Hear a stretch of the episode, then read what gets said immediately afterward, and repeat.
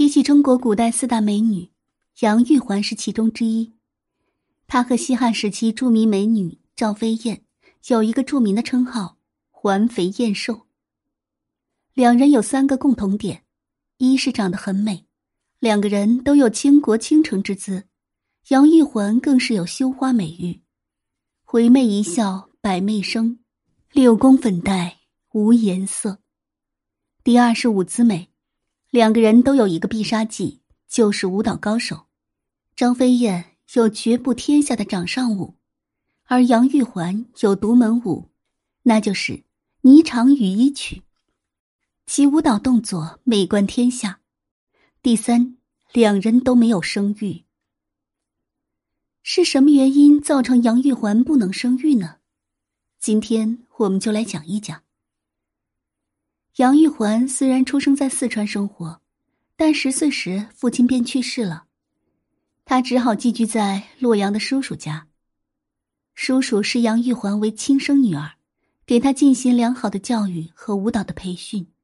开元二十二年，唐玄宗皇帝为女儿咸宜公主举行隆重的婚礼仪式，杨玉环的叔叔杨玄角带着杨玉环一起参加了婚礼，结果。就是在这场婚礼上，唐玄宗十八子寿王李瑁见到杨玉环之后惊为天下。当时李瑁的母亲就是武则天的侄孙女武惠妃，是唐玄宗最宠爱的妃子。在武惠妃的牵线下，十六岁的杨玉环嫁给了李瑁。三年后，武惠妃因病去世，失去了最爱。唐玄宗李隆基一直郁郁寡欢。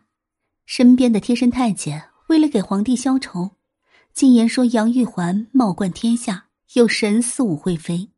唐玄宗一听来神了，于是走了寿王府一趟，看望儿子是假，考察杨玉环是真。结果唐玄宗被杨玉环的美貌给吸引了，他当然不能做出有违人伦的事情，直接把杨玉环封为妃子。于是他想到了曲径通幽的方法。借鉴祖上李治对待李世民妃子武则天的做法，以祈福为由，下令让杨玉环出家做道士。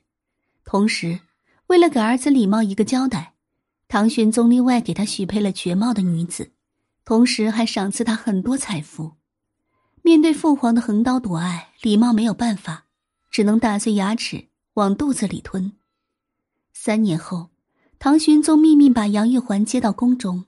待时机成熟，才封她为贵妃。